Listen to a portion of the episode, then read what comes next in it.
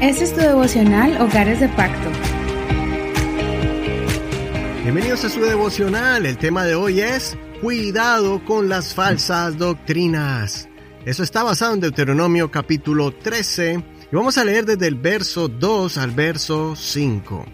Si se cumple la señal o el prodigio que Él te predijo al decirte, vayamos en pos de otros dioses que tú no conociste y sirvámosles, no escuche las palabras de tal profeta ni de tal soñador de sueños, porque el Señor su Dios los estará probando para saber si aman al Señor su Dios con todo su corazón y con toda su alma. En pos del Señor su Dios andarán y a Él temerán. Guardarán sus mandamientos y escucharán su voz. A Él servirán y a Él serán fieles. Pero tal profeta o tal soñador de sueños ha de ser muerto, porque predicó la rebelión contra el Señor su Dios, que te sacó de la tierra de Egipto y te rescató de la casa de esclavitud. Él trató de desviarte del camino por el que el Señor tu Dios te mandó andar. Así eliminarás el mal de en medio de ti. Hasta aquí la lectura de hoy. Si no has leído el capítulo completo, no olvides hacerlo cuando tenga la oportunidad. Este es un capítulo fuerte, ya que Moisés advierte al pueblo que fueran extremadamente cuidadosos y estuvieran alertas cuando se levanten en medio de ellos alguna persona que quisiera mostrarles con engaños el supuesto camino de la verdad. El pueblo de Dios debía ser firme y rechazar de inmediato a cualquier tipo de persona o supuesto profeta que cause temor, desconfianza y hable en nombre de Dios, mostrando su poder, realizando milagros, con la intención de persuadirlos e invitarlos a adorar otros dioses.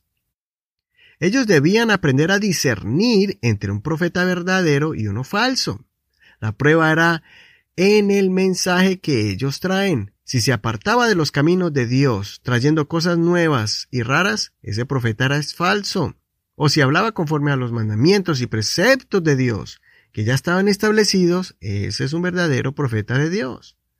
También tenían que tener cuidado si un ser querido, un familiar o alguien conocido se acercara a ellos y los manipulara tratando de convencerlos para ir tras otros dioses.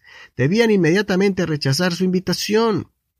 También tenían que tener cuidado cuando se levantara toda una ciudad rebelándose contra Dios y su palabra. Esto nos enseña que aunque haya una población o un grupo grande que esté adoptando nuevas cosas que van en contra de la palabra de Dios, debemos rechazar esas falsas creencias.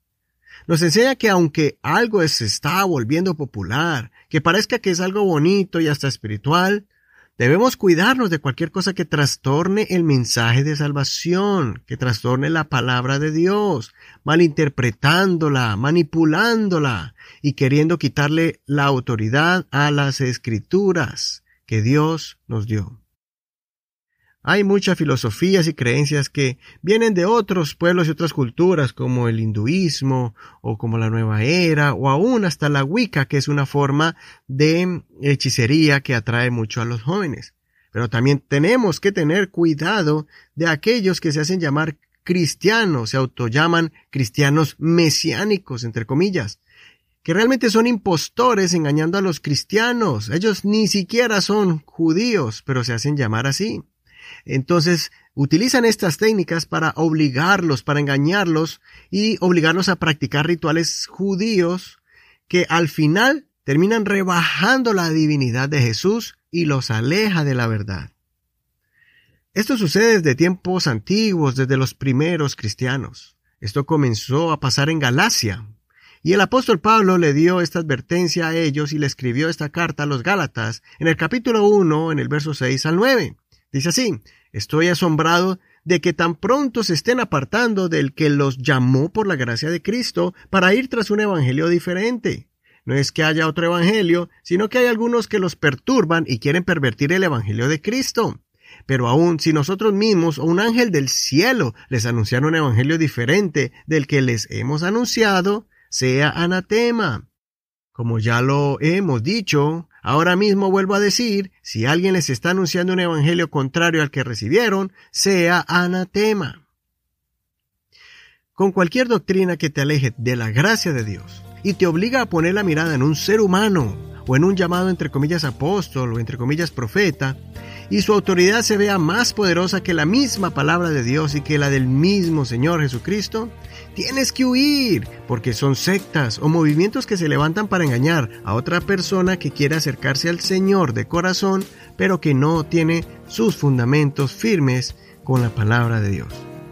Te animo para que saques tiempo y afirmes tus convicciones basadas en la palabra de Dios, no en tradiciones. Escudriña las escrituras y lee libros doctrinales de maestros reconocidos en la iglesia que se han preparado para enseñar las escrituras de forma pura y transparente.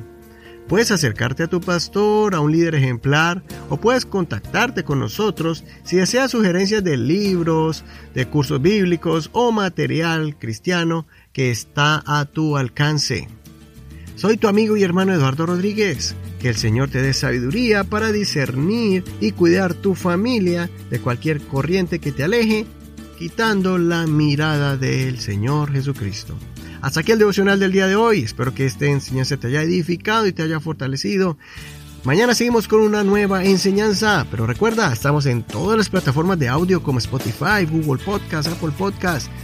También estamos en Facebook como Hogares de Pacto Devocional. Ahí está la transcripción de este programa en español, traducido también al inglés y el enlace que te enviará directamente a nuestro podcast.